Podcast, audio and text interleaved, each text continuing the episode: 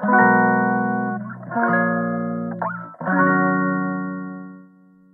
くだけで文字タンクアップジャパソンです。この配信では1日10分間程度であなたの文字タンクアップにつながる情報を配信しております。今日のテーマは、ウェブライターのブログはこだわりで書くべしです。ウェブライターのブログはこだわりで書くべし。ウェブライターはブログを持ちましょうとはよく言われていることですが、じゃあ果たしてそのブログに何を書けばいいのか、悩んでいる方も多いはずです。そんな方に参考になるはずです。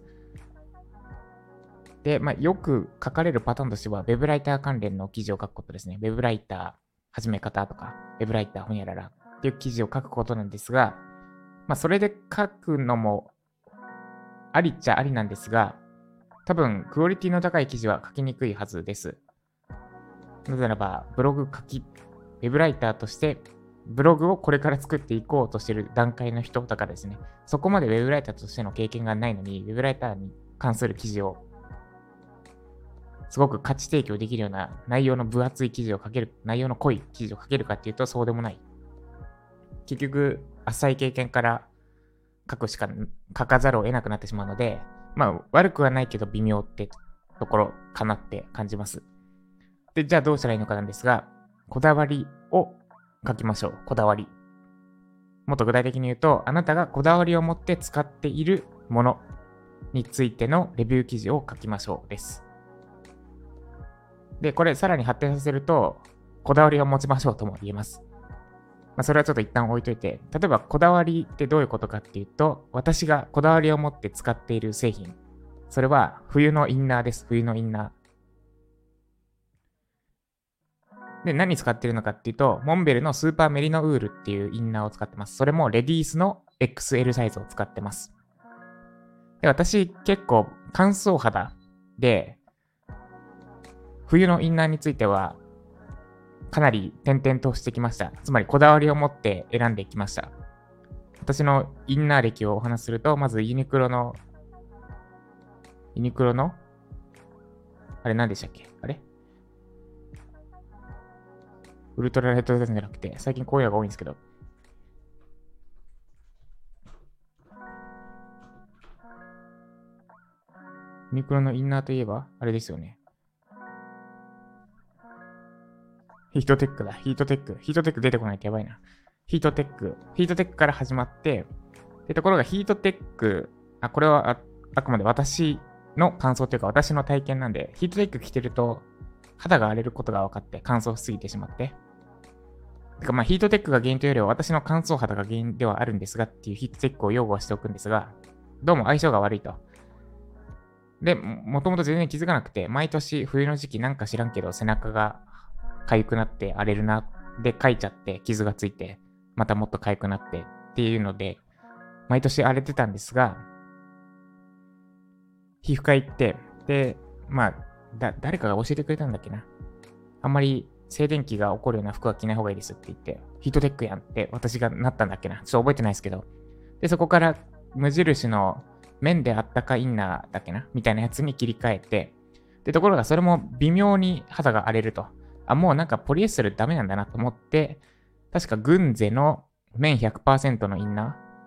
ーにしましたと。で、ところが問題は大して暖かくないことです。で、最終的に行き着いたのが、これやっと今年？去年か。去年やっと行き着いたのが、モンベルのスーパーメリノウールです。モンベルは、日本、日本の山、登山、登山ブランドですね。つまり登山で使えるような高品質のインナーです。で、なんとお値段1着6050円するインナーなのに、します。メンズだともっと高いんだっけな。で、こいつが、ウールですと。羊毛かな？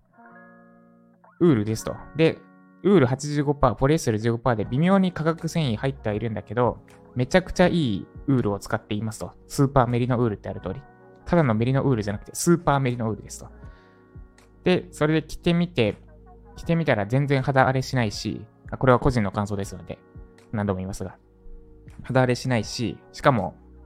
なんだ、あの、さすが登山メーカーってだけあって、体温調整すごくいい感じにしてくれる。このまま着ても、着て運動したりしても暑くなりすぎない。あったかいんだけれども、上限があるというか、運動しているとしっかり通気性を保って涼しさをキープしてくれます。これは実際に私が八丈島でこのインナー着ながらハーフマラソンを走ったので、そのお墨付きです。めちゃくちゃいいです、ほんと。あの、運動、運動にも使える。運動着にも使える。ヒートテックとかだと熱くなりすぎちゃって脱ぎたくなるんですが、このスーパーメリノウール、モンベルスーパーメリノウールについては熱くなりすぎず、めっちゃ良かったですと。で、ここで何が言いたいのかっていうと、別に冬のインナーにスーパーメリノウールおすすめですって、こんな春、春先に皆さんにお伝えしたいわけではなくて、っていう風に、私は冬のインナーについてかなりこだわりを持って選んできました。だからもし、まあ、今の流れで言うと、スーパーメリノウールですね。モンベルのスーパーメリノウールについてのレビュー記事を書きます。もし私が web ライターとしての、としてブログをこれから始めようとしてて、1記事目に書くんだとしたら、めちゃくちゃこだわって、いろいろ悩み苦しんで選んだ経歴があるからです。で、あと、この冬のインナーってこと、インナーにこだわったってことであれば、例えば、なんか、どっか、他社が、まあユニクロとかが肌に優しいヒートテックみたいに出したとするじゃないですか。そしたら私、書こうと思えばかなり詳細にレビュー記事書けます。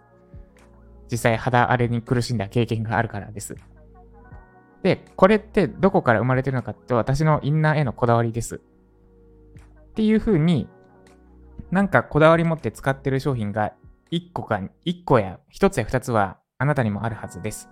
で、その商品についてのレビューを書きましょう。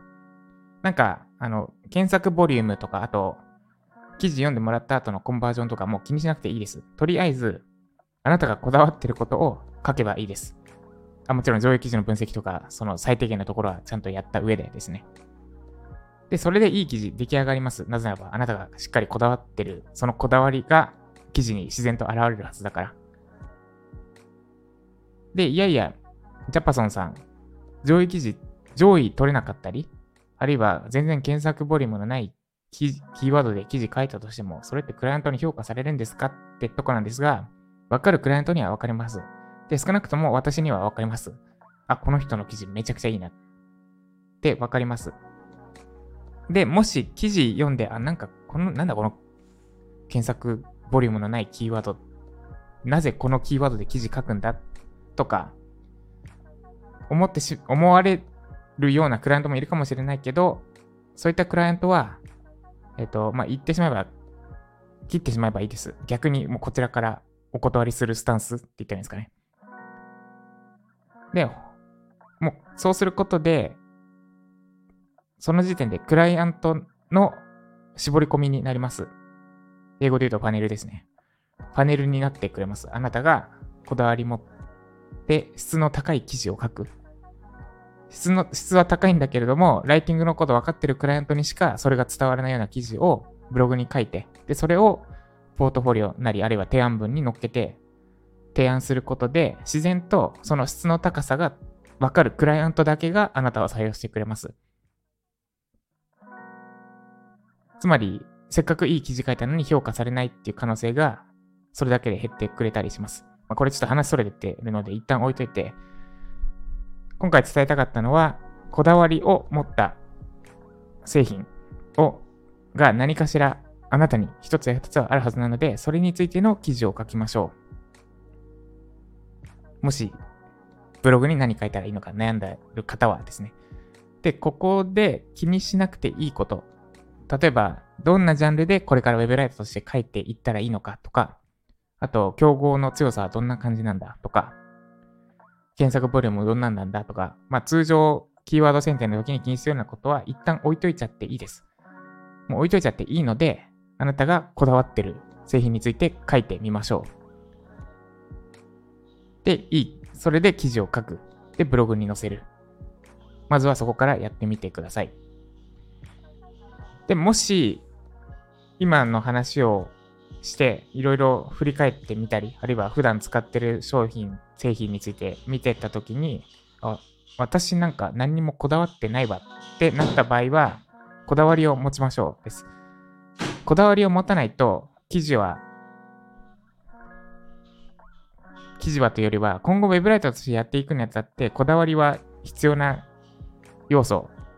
だと思います。例えば私で言うと、ランニングシューズについては1個しか持ってなくて、オンのやつを別に他の試し履きしたわけでもなく、オンの、オンのクラウド、クラウドランナーっていう靴をネットで買って、履いて、あ、OK だなって言って適当に買ったやつなんで、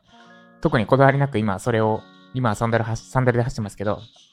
それを使ってます。でなんで、ランニングシューズについては私は記事は書けないです。こだわってないから。で、ところが、こだわって、こだわりを持たないと見えてこないものがあります。例えば、冬、さっき言った冬のインナーだって、肌、肌に、肌が荒れないかとか、あと、あったかいかとか、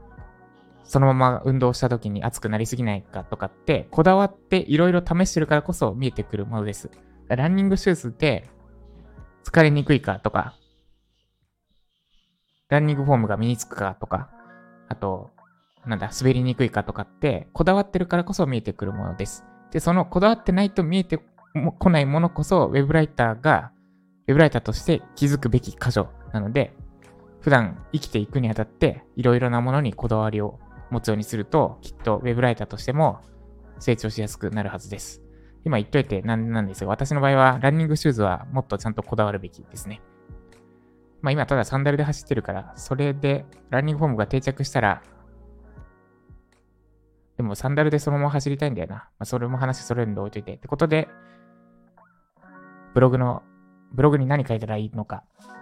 悩んでる方は参考にしてみてください。以上、ブログはこだわりで書くべしでした。ということで今日は私は、えっ、ー、と、例の資格試験対策講座というか、モス試験の値段とか、あと販売戦略とかを今日決定します。では今日もこだわり持って頑張っていきましょう。以上、ジャパソンでした。